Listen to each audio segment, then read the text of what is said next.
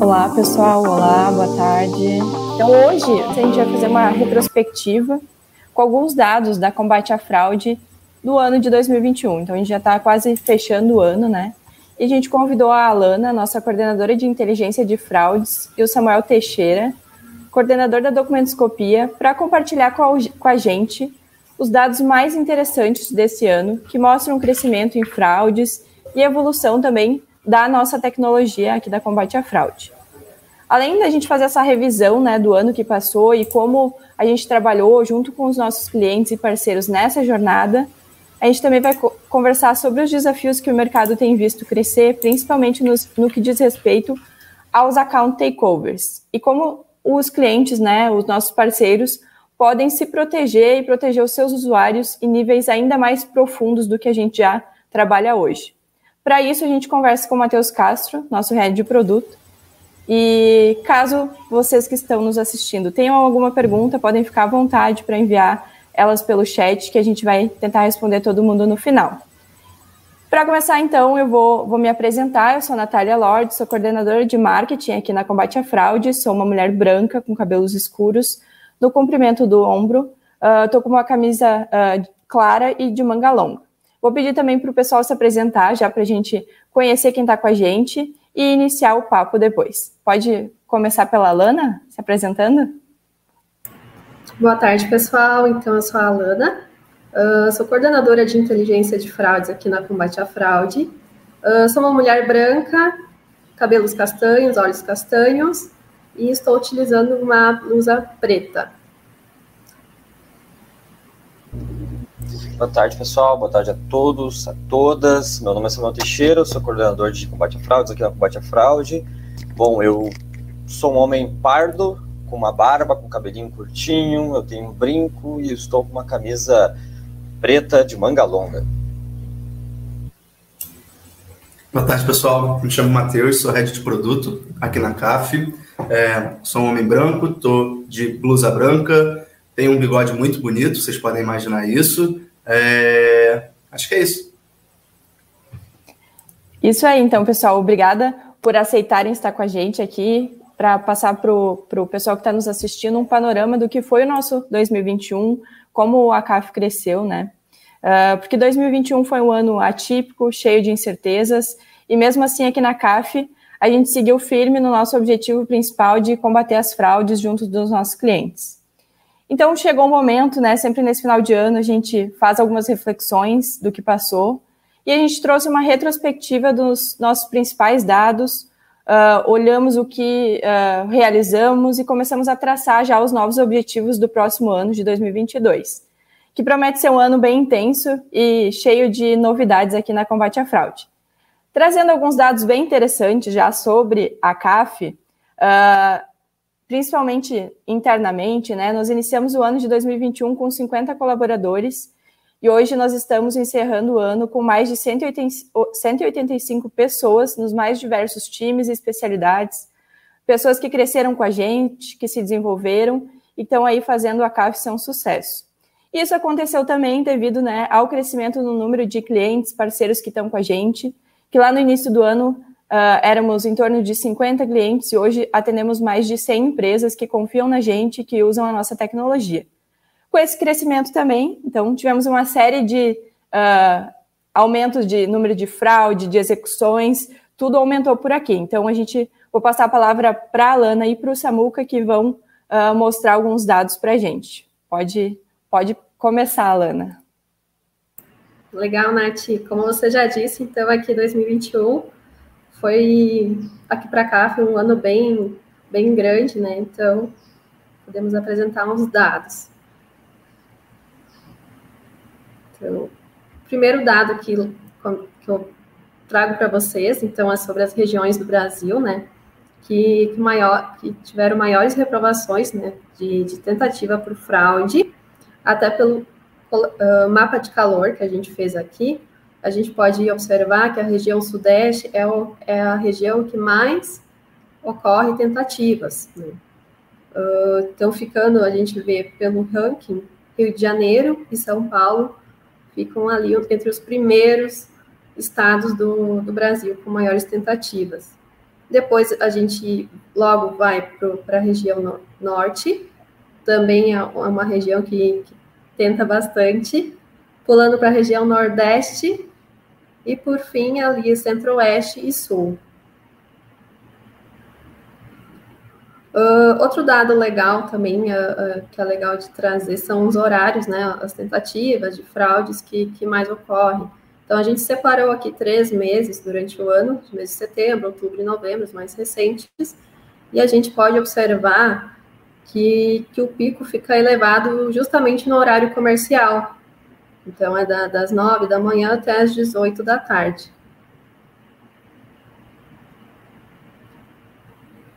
Outro dado também que a gente traçou para trazer aqui para vocês são os dias da semana, né? Então, como é horário comercial, as fraudes também ficaram, se mantiveram, né, de segunda a sexta. Então, elas decaem um pouco, se a gente for observar, sábado e domingo. Então, elas sempre elevam um pico de segunda em diante. Uh, outro motivo legal são os motivos de reprovações por fraude, que, que já em 2020 seguia em liderança e 2021 ainda ficou em primeiro lugar, que é a troca de foto né, em documentos, que é a foto sobreposta ou ela pode ser adulterada, é a fraude mais então utilizada pelos golpistas. Já em segundo lugar, ficou a reprodução né, de documentos, são formulários falsos, onde um fraudador ele pode reconstruir um formulário do zero, né? Então ele se utiliza de ferramentas como editores, uh, sempre buscando ficar mais próximo de um documento original. Nisso eu já passo a palavra para o Samuel, que ele também tem alguns dados bem legais para trazer da documentoscopia. Show, muito obrigado, viu, Alana? Bom, bora lá. A Combate à Fraude, ela tem diversos produtos. Ela ainda está lançando mais produtos. Nosso head produto aqui, Matheus Castro, vai estar tá comentando sobre mais um pouco. E hoje a gente trouxe cerca de três produtos aqui, três principais produtos que a gente oferece. A quantidade de envios que a gente teve em todo mês, em todo ano, na verdade, de 2021. No nosso principal produto, que é um produto que se chama Combate à Fraude, que é o próprio nome da empresa, é um produto recheaço de diversas consultas, de diversas verificações de, de fraude de fato. Vocês conseguem perceber que foi o nosso top 1 em toda, aqui, em toda a nossa empresa, todo o nosso ano, todo o nosso panorama de fraude, cerca de mais de 5 milhões de envios, 5 milhões de execuções em todo o ano 2021 no nosso principal produto, que é a combate à fraude. Seguido também pelo produto de documentoscopia. Esse produto, ele, para quem não conhece, ele também vai apontar fraude apenas por um olhar uh, de perícia documental. Então, como combate à fraude, ele tem diversos pontos que vai combinando diversos fatores para determinar a fraude, a documentoscopia ela analisa apenas pela perícia documental. E também foi um produto que teve altíssimos envios no ano 2021, mais de 2 milhões, e vocês conseguem perceber que exatamente foi 2 milhões 226 mil 819 envios para este produto chamado documentoscopia. Um outro, terceiro produto também é chamado de onboarding e auto, automação e onboarding, onboarding e automação. O que, que seria isso? Ele é ele não tem tanto foco exatamente na fraude, mas sim no onboarding do cliente, no cadastro de um cliente, no cadastro rápido do cliente. E também foi muito procurado pelos nossos clientes, e a gente teve cerca de 293.385 envios para o produto automação e onboarding. Beleza. Falando só de documentoscopia, Uh, há um cálculo em que a gente consegue metrificar mais ou menos o quanto que nós conseguimos prevenir de fraudes para os nossos clientes. Porque o que, o que pode ser mais caro? É uh, uma fraude que acaba passando ou a não contratação de serviço antifraude? Por vezes, a não contratação, não contratação de serviço pode ser mais caro. Vejam só que a gente conseguiu prevenir no ano inteiro, só em documentoscopia, mais de 200 milhões de reais em fraudes. Em janeiro, 7 milhões, em fevereiro, 14 milhões, em março, 33 milhões. E é muito interessante que, ao final, daqui a um pouquinho, a gente vai estar mostrando um, algumas reportagens, algumas manchetes de dados vazados uh, no Brasil no decorrer do ano 2021 e possui, inclusive, uma relação bem forte, por exemplo, Em fevereiro teve tal vazamento, e aí a gente também teve um boom de fraudes. Em março teve tantos vazamentos, e vocês percebem ali um aumento de 33 milhões de reais prevenidos em fraude. Em abril também foram 28 milhões. Em dezembro, só até hoje, ou seja, do dia 1 até o dia 20, hoje, já prevenimos 9 milhões de reais em fraudes no produto documentoscopia. Pode passar, Nosso fraudômetro, esse aí é o que vai combinar todos os nossos fatores uh, de prevenção à fraude. Já prevenimos cerca de meio bilhão de reais em 2021 e esse número ele, ele, ele não para de aumentar. Ele não para de aumentar mesmo. Esse fraudômetro, inclusive, ele está lá no nosso website, combateafraude.com.br. Vocês podem conferir, podem conferir lá. Se eu não me engano, ele também atualiza automaticamente. Então, é que nem aquele grande impostômetro que a gente conhece, que não para de crescer. O nosso fraudômetro também não. Beleza. E falando também de SLA em prevenção à fraude, o que seria isso? Uh, numa tradução literal de fato, é o que nós temos nos slides ali, que é o Service Level Agreement, fazendo uma tradução literal também seria acordo de nível de serviço. E falando de prevenção à fraude, a gente pode traduzir levianamente, até em termos mais práticos, porque se for falar em CLA, a gente pode ficar horas falando do que seriam todos os conceitos, todos, tudo que entra dentro desse tema, mas em termos práticos é o quão rápido nós conseguimos dar uma resposta para o nosso cliente visando a prevenção em fraude. Ou seja, podem aprovar esse rapaz aqui, essa mulher aqui, ou não podem.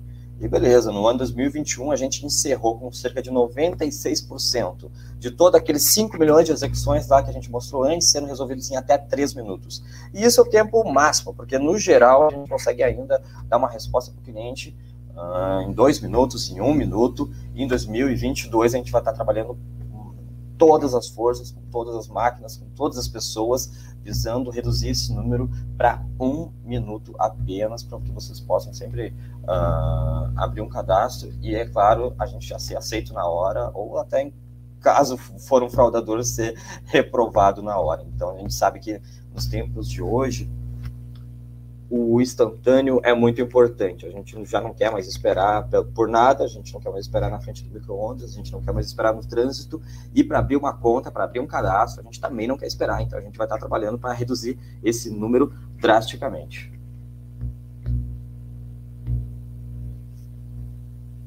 Ok, como eu estava comentando sobre 2021 e diversas manchetes, vocês mesmos em casa devem ter percebido que de vez em quando o Jornal Nacional ou qualquer outro outro jornal vai estar comentando que novo, teve um novo vazamento, teve um novo vazamento, teve um novo vazamento, teve um novo vazamento. E isso não parou no ano inteiro. É, eu brinco, até digo que a gente nem precisa mais se preocupar em, em esconder exatamente a nossa vida, os nossos dados, porque já está tudo, já está tudo liberado mesmo, está tudo na internet. Vejam que em janeiro a gente tem aquela manchete ali, mega vazamento de dados de 223 milhões de brasileiros.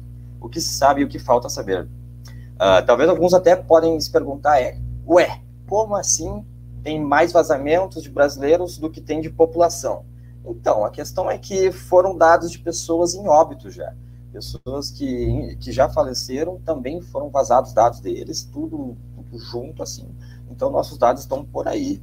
Em abril, o Serasa também complementou uma resposta sobre vazamento de dados, ali comentando que, que eles não tiveram exatamente uma grande responsabilidade. Não vou comentar muito sobre isso, também responsabilidade a gente não sabe quem é, mas em abril nós já tivemos esse caso, tem mais por aí.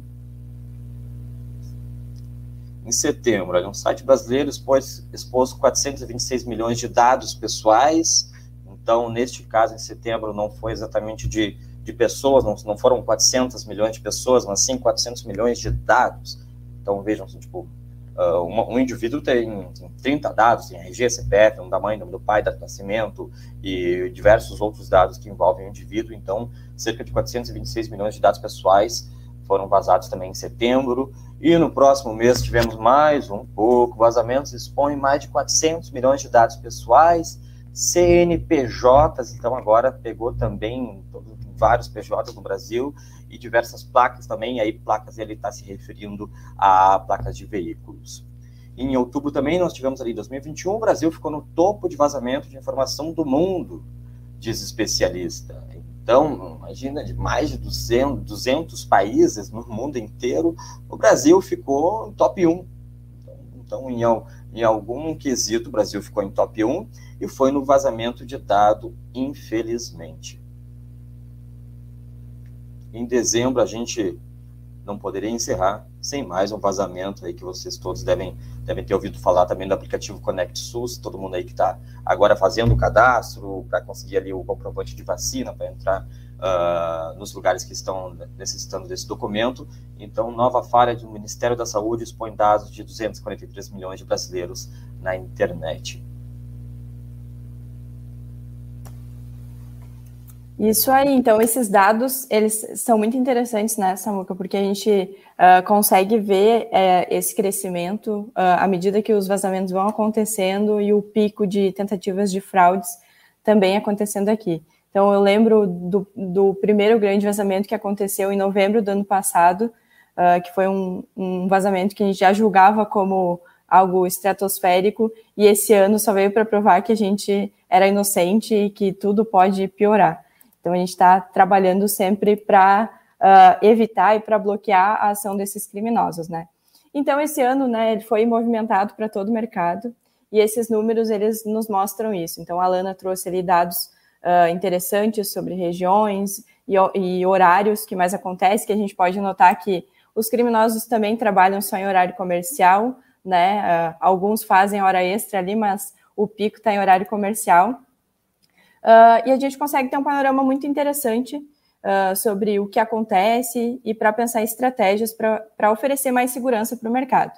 Então, olhando esses dados, principalmente esses externos que o Samuel trouxe agora no final sobre os vazamentos, uh, a gente consegue ver que até dados governamentais acabam vazando e a gente alcança um novo step, né, que vai além da abertura de contas com dados de terceiros que a gente consegue barrar ali na documentoscopia ou na biometria facial, enfim.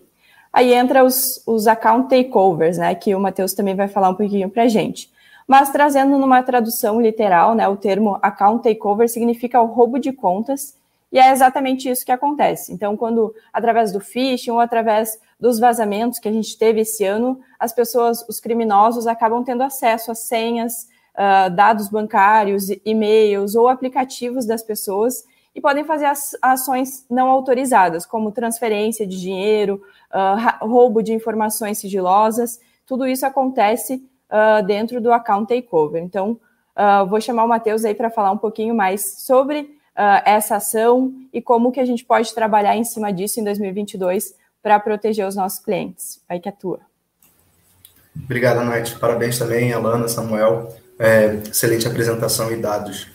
É, pessoal, então, é, o account takeover foi muito que a Natália ela trouxe é, realmente o roubo de uma determinada conta, o fraudador, através desses dados vazados, de simplesmente, ah, digamos que tenha vazado nome CPF, ou nome CPF, instituição e dados bancários, é, ele tenta começar a acessar a sua conta. Tá? E aí entra diversos mecanismos, a Nath falou um, através do phishing, é, digamos também que ele faça, é, ele ligue para você ou mande uma mensagem no WhatsApp, fazendo algumas perguntas, falando que é do banco. Então, tem diversos meios dele conseguir é, ir um pouco além e ele só, ele só precisava de um pouquinho mais de informação sua, como seu CPF, seu número de telefone, aonde você mora, para justamente começar um contato com você, seja esse contato via e-mail, seja esse contato via WhatsApp. No final, esse fraudador ele consegue acessar a sua conta,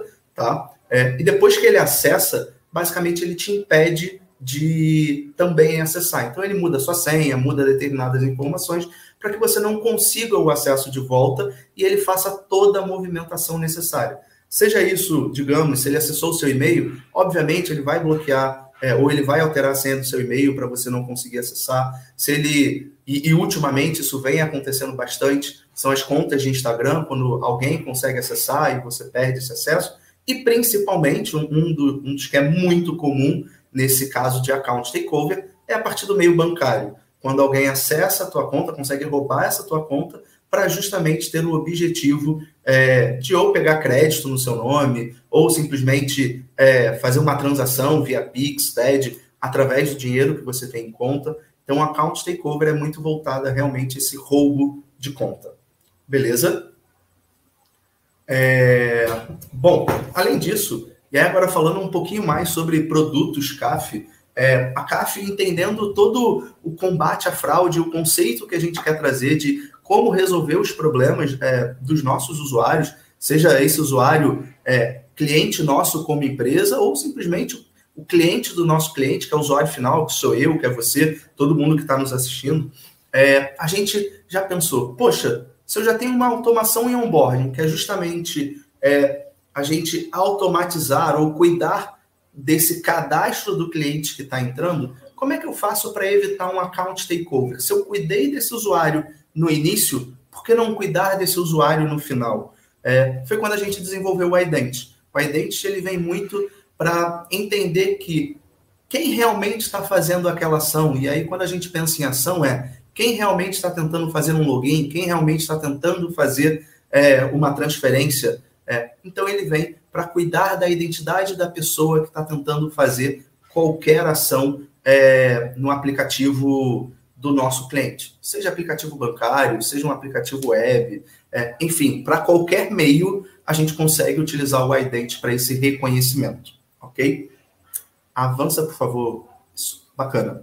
É, bom, aqui a gente vai mostrando um pouquinho mais de como exigir determinadas informações do usuário para garantir que, olha, realmente o Mateus é quem está fazendo essa ação, o Mateus é o Mateus e não simplesmente outra pessoa. Então, a Ident é muito voltado a isso. Passa, por favor. Bacana. Aqui a gente mostra um fluxo bem bacana e depois acho que a gente divulga esse fluxo para vocês. É, como vai utilizando todos os produtos da CAF até chegar no ident. Quando a gente fala ali, olha, bacana, eu cuidei do cadastro daquele cliente, tirando uma foto do documento dele, tirando uma prova, fazendo uma prova de vida, isso passou por uma documentoscopia, é, isso passou por diversos meios de combate à fraude, ou seja, utilizou outros produtos da CAF até chegar um momento que, ok, depois que eu aprovei aquela conta de usuário, passou um tempo, aquele usuário ele tenta fazer login. O que, que acontece? É justamente nesse momento que o ident entra. Através de determinadas informações que a gente captura do usuário e, obviamente, com a permissão dele, a gente entende, olha, o dispositivo que ele está tentando acessar é realmente daquele usuário, a localização que ele está é realmente uma localização comum que aquele usuário é, utiliza e, digamos, a rede que aquele usuário está conectado ou o chip que ele utiliza, é, todas essas informações e cruzamento de dados é muito voltado para reconhecer uma determinada pessoa. Esse é o poder do ident. É cruzar diversos dados para falar: o Mateus é o Mateus e eu conheço o Mateus por causa desses dados aqui. Um fraudador não conseguiria replicar os dados do Mateus. O que, que eu quero dizer com isso? Mateus ele possui aqui, ó, deixa eu ver se está na câmera, possui um telefone. Geralmente, um fraudador, é, e isso acontece muito no account takeover, as tentativas de acesso, elas são de outro telefone que não seja o do Matheus, obviamente. Então, é através desse mecanismo que a gente já começa a levantar determinadas suspeitas. Poxa, se eu sei que o Matheus geralmente utiliza o telefone dele, e esse telefone ele é único no mundo, é, por que ele está tentando acessar de um outro lugar? tem algo suspeito aqui. Então é através desse momento que eu falo, opa, peraí, Mateus, eu preciso que você me fale que você é você. Eu preciso te reconhecer para permitir que você faça essa ação. E aí vem um segundo fator do ident, é, um segundo poder, na verdade, que o ident possui, que é justamente o multifatores de autenticação. Quando eu não reconheço um determinado dado, eu preciso pedir um outro, uma outra autenticação para ele explicando um pouquinho melhor isso. Eu acho que aqui, e aí, vou trazer para os dias atuais, é, digamos, vocês devem já saber muito essa autenticação em dois fatores. Isso possui no Instagram, no Facebook, WhatsApp, são os meios mais comuns de proteção, que justamente ele te fala o seguinte: ah, se você tentar acessar a sua conta, eu vou pedir um outro fator de autenticação. Esse fator hoje no mercado, o mais padrão de todos é te mandar um código via e-mail, via SMS, via WhatsApp. Isso garante, e digamos assim, eu estou colocando esse garante entre aspas, porque, obviamente, quando um fraudador ele realmente é, quer acessar a sua conta, quer tem um objetivo, ele vai conseguir passar por isso. É, ele vai, digamos, clonar o seu número de telefone e vai falar, ok, recebi aqui o código do Matheus. Mas voltando, esse segundo fator via código SMS, um número aleatório gerado que teoricamente só você poderia receber é, esse dado, ele reconhece que, opa, realmente o Matheus ele tentou fazer aqui uma autenticação, ele recebeu um outro código no telefone dele e isso garante que ele é ele mesmo, tá? É... Bom, pode passar, por favor. Ok. Aqui eu vou falar um pouquinho do seguinte. O ident, como eu disse, ele é um recurso de multifatores, tá? Quando eu falo multifatores, é porque realmente eu consigo utilizar diversos fatores de autenticação e não somente dois, que é o padrão do mercado, para cruzar uma determinada informação e entender e reconhecer aquele usuário, tá? Reconhecer aquela identidade. E quando a gente fala de multifatores, a gente tende muito a pensar é, na fricção que existe com aquele usuário. Quando eu falo fricção, é realmente, poxa, será que eu realmente preciso receber um código agora? Será que realmente eu preciso fazer, digamos, uma autenticação facial?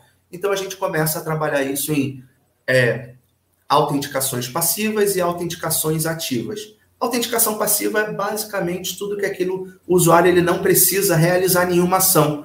O próprio Identity, através da permissão do usuário, já consegue buscar os dados como qual é o dispositivo que o Matheus está utilizando, qual é, o, qual é, a localização que ele, é, que ele possui nesse momento, quais são as redes que ele utiliza, e aí sempre quando eu falo de rede, eu estou falando de IP, do seu provedor de internet, é, qual é o navegador que você está utilizando, qual é o seu Wi-Fi, enfim. E aí vale lembrar que tudo isso é autorizado também pela LGPD e também pelo consenso do usuário, tá, pessoal? É, e agora, avança um pouquinho, por favor. A gente vai acabar falando da autenticação ativa, que é justamente quando eu quando eu não reconheço uma autenticação passiva, ou seja, quando eu falo assim, olha, eu conheço o telefone do Matheus, e o acesso que estão tentando fazer é de outro telefone, significa que eu tenho uma suspeita. E sempre quando eu tiver uma suspeita, é o momento que eu vou para uma autenticação ativa, porque ela é bem mais difícil de burlar. E aí a primeira de todas, que realmente essa é a mais difícil no, mercado hoje, é quando eu faço eu peço uma prova de vida uma, ou uma autenticação facial. Ou seja, digamos aqui, e quem tem no Bank ou um aplicativo bancário, isso acaba sendo um pouquinho padrão, Sempre que você tenta fazer um Pix ou você vai fazer uma transferência, o aplicativo te pede: olha, preciso de uma foto sua ali na hora para saber se você é você. Que aí você bota aqui, ó, seu telefone na sua cara. Isso é o que a gente chama de autenticação facial. Um fraudador, ele não possui a sua cara. É, então, seria muito difícil ele passar. Então, essa é uma autenticação ativa.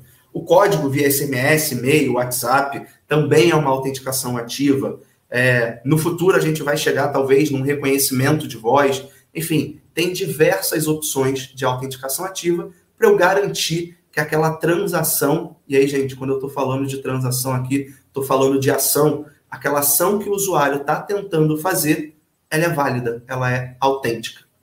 Beleza? Pode avançar, por favor. Ok.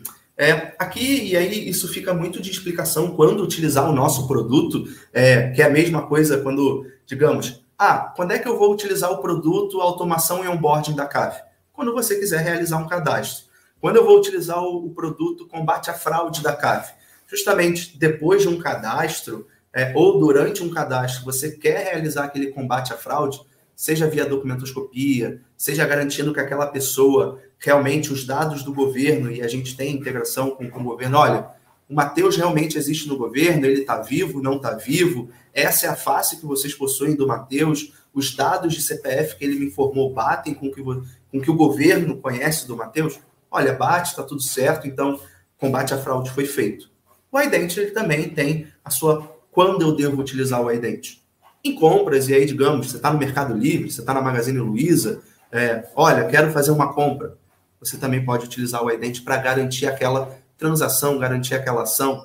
Aqui, quando a gente fala de transações e transferências, justamente, quero fazer um PIX, quero fazer um TED, um DOC, é, qualquer movimentação financeira, você também pode utilizar o ident, ou seja, para eu reconhecer aquela pessoa. E um, talvez, do, dos maiores casos, que é justamente o primeira, digamos, a primeira porta no account takeover é o login.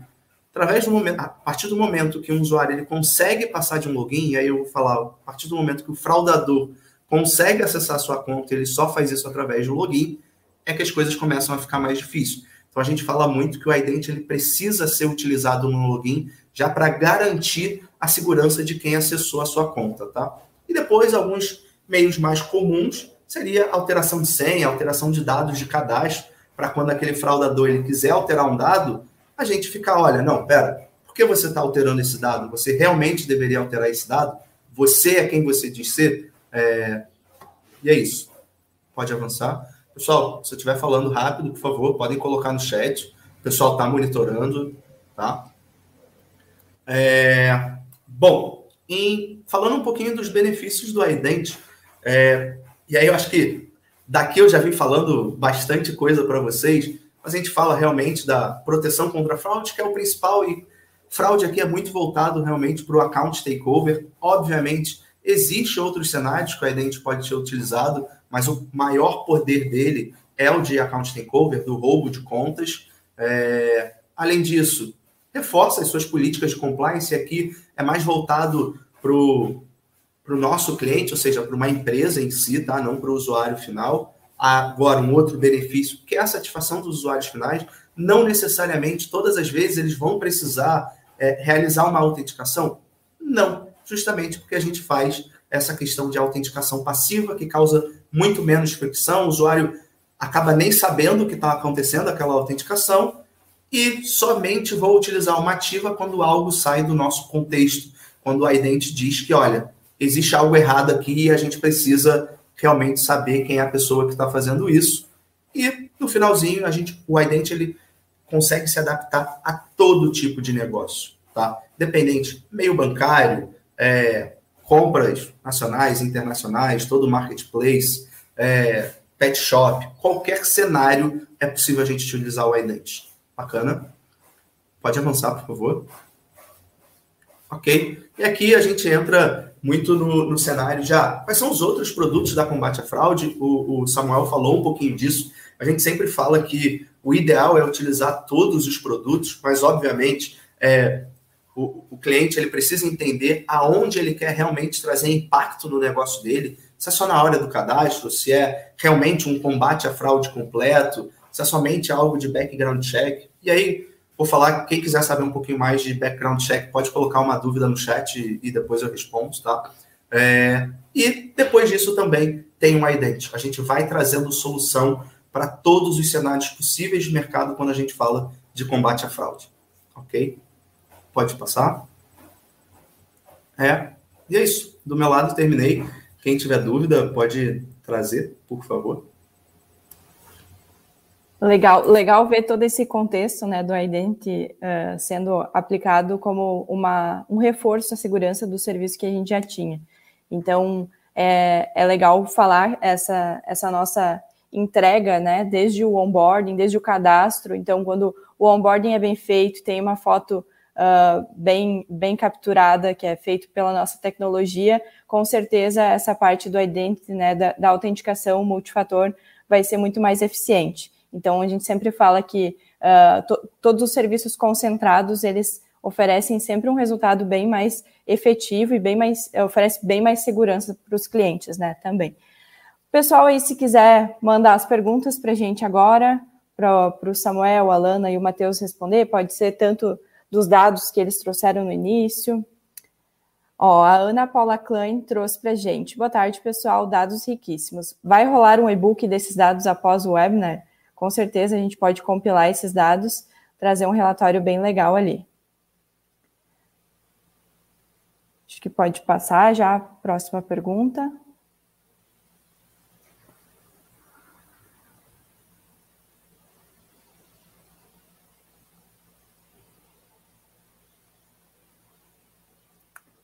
Quais são os ciberataques, cyberataques que a autenticação multifator ajuda a prevenir? Acho que essa para o Matheus aí ajudar a gente.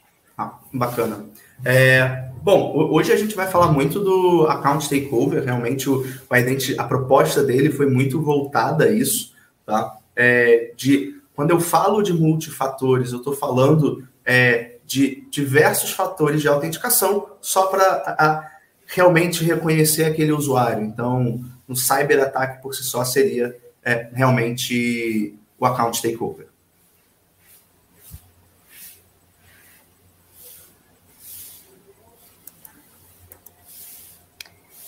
O que são essas políticas de autenticação, Matheus? E daí eu já emendo aqui numa pergunta uhum. que eu estava pensando quando tu estava falando, Matheus, uh, que foram nos dados que a Alana trouxe sobre a questão de fraudes por região, né? Então tem algumas regiões do Brasil que oferecem mais risco para as empresas. Essas políticas elas são configuráveis de acordo com a região. Então, se a empresa tem uma atuação nacional, ela consegue configurar uh, políticas diferentes para cada região. Tá, bem bacana. É, ótima pergunta. É, sim, respondendo a, a tua pergunta, Nath, e a do Dilson, as políticas de autenticação, elas são muito voltadas para a adaptação do nosso produto a idente e a segurança que o cliente que ele quer dar para o negócio dele. Então, hoje a gente entende que se eu desse o poder do usuário, e aí quando eu digo usuário, na verdade estou querendo falar o nosso cliente, pudesse configurar de forma que adapte ao negócio dele. Então, como a Nath falou, ah, dependendo da região do país, eu quero que o usuário faça isso, ou que eu verifique essas autenticações dele, ou seja, com meus multifatores, tudo bem, exclusivamente para aquela região eu vou fazer isso. É, digamos, ah, para quando for login, eu quero validar essas autenticações aqui. Então, ou simplesmente, quando for uma transferência, eu quero criar outros mecanismos. As políticas de autenticação elas são muito voltadas para a segurança que você quer dar é, para aquela autenticação ou para aquela ação que está ocorrendo, tá? Então, é isso. Respondido, Dilson. Acho que sim, vou falar pelo Dilson aqui, mas acho que, que deu para entender certinho essas políticas. Bacana. Porque isso, isso então fica muito a cargo do, do cliente mesmo. A gente oferece todas as possibilidades, como uma biblioteca de, de configurações e o, e o próprio cliente quem define. Isso aí, né? Isso aí. Isso aí. Legal. O Identity poderia servir como um complemento ou ao transacional? Tá. É, se eu entendi bem, eu falaria que seria só ao transacional, ou seja, quando eu falo de uma determinada transação, e aí, de novo, transação é uma ação que o usuário está tentando fazer, seja login, transferência, alteração de cadastro. Então, a ideia é que o Adent ele seja utilizado realmente para qualquer ação que você queira validar se é realmente aquela pessoa que está fazendo a ação. Legal. Obrigada, Leonardo. Qual a diferença entre autenticação de dois fatores e multifator? Bacana. É, vou falar que dois fatores só tem dois fatores e multifator tem diversos fatores. É, é, realmente essa resposta não, não tem. A, a, diferença é só a questão numérica, tá? É, quando a gente utiliza dois fatores, obviamente é bem mais difícil para o fraudador utilizar. Então, hoje em dia, o que eu posso falar para vocês é: para qualquer aplicativo, para qualquer conta que vocês tenham, utilizem no mínimo os dois fatores, tá? É, porque ele garante muito mais a sua segurança. E quando a gente fala de multifator, a gente já está entrando em outro cenário que eu estou garantindo mais segurança ainda, porque no final de tudo, gente, o combate à fraude ele é feito por o que a gente chama no nosso meio de quebra-molas. O que, que significa isso? A gente vai criando quebra-molas ou dificuldades para aquele fraudador, conseguir avançar, tá? Então, quando eu estou falando de dois fatores, eu estou falando que ele precisa passar por um fator e depois um segundo fator. Quando eu falo multifatores, e isso, esse multifatores, ele vai de acordo com a política de autenticação a ser configurada, eu estou falando que ele pode passar por no mínimo três ou ele pode passar por dez, tá? É, então, cada vez que a gente cria mais um, um quebra-mola ou mais uma dificuldade, aquele fraudador ele vai cansando, por assim dizer, tá? Vai chegar um momento que talvez o objetivo que ele tenha não se cumpra ou não seja necessário, ou seja válido para a dificuldade que a gente trouxe de um determinado acesso. Legal. Com essa tua fala aí, Matheus, eu lembrei de um, de um exemplo que o William Bonalume usou no Café Academy, a nossa primeira certificação, que é quando está numa selva e tem um leão correndo, tu não precisa correr mais rápido que o leão, tu tem que correr mais rápido do que tem, quem tá junto contigo, porque tu vai sobreviver. então, quem é melhor, né, quem tem as melhores proteções é que vai se salvar. O Isso aí. sempre vai no mais fraco. Pode passar a próxima pergunta para gente. Boa tarde. Além dos dados mostrados, o Identity pode levar em consideração a parte comportamental, cadência de digitação, métricas de giroscópio do dispositivo, entre outros? Rafael Ramos trouxe para gente. Bacana, Rafael. É, já pensando bem mais à frente, e, e tá certo, o, e aí eu vou dar um spoilerzinho aqui de que sim, o Identity, o futuro dele, a gente quer olhar para o cenário comportamental, tá? mas isso exige um cruzamento de dados muito grande, uma tecnologia é, cada vez mais avançada, mas sim, a ideia é que no futuro a gente entenda esse comportamental do cliente. Hoje a gente já começa a aplicar um pouco disso, é, mas em outros cenários, como digamos a parte de localização e redes, onde se todas as vezes que você fizer um determinado login, é, eu saber a tua localização, significa que eu posso cruzar geralmente qual é o teu comportamento de, digamos assim, movimento. Eu sei do momento que tu está em casa, sei do momento que tu está no trabalho, sei, digamos, talvez os dias que você faz essa, esse translado. É, então, isso começa a exigir esse comportamento para quando?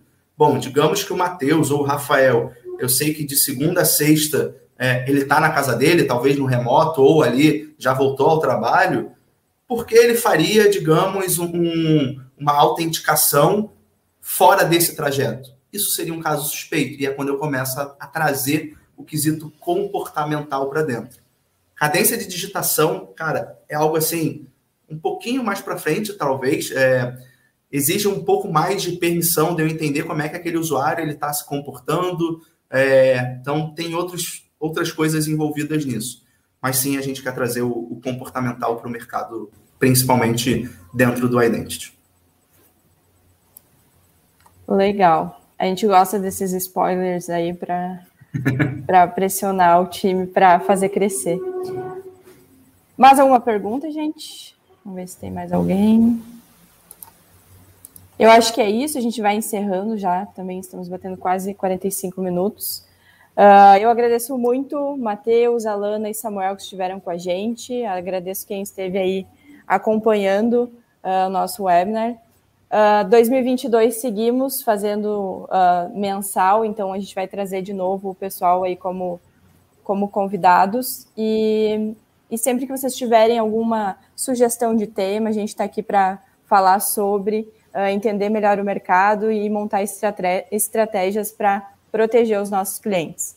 Então, um grande abraço para quem está nos assistindo. Se o pessoal quiser se despedir aí também, fiquem à vontade. Tchau, tchau, turma. Boas festas. Até 2022. Tchau, tchau. Até mais. Muito obrigado por todos. Tchau, gente. Obrigada. Tchau, tchau.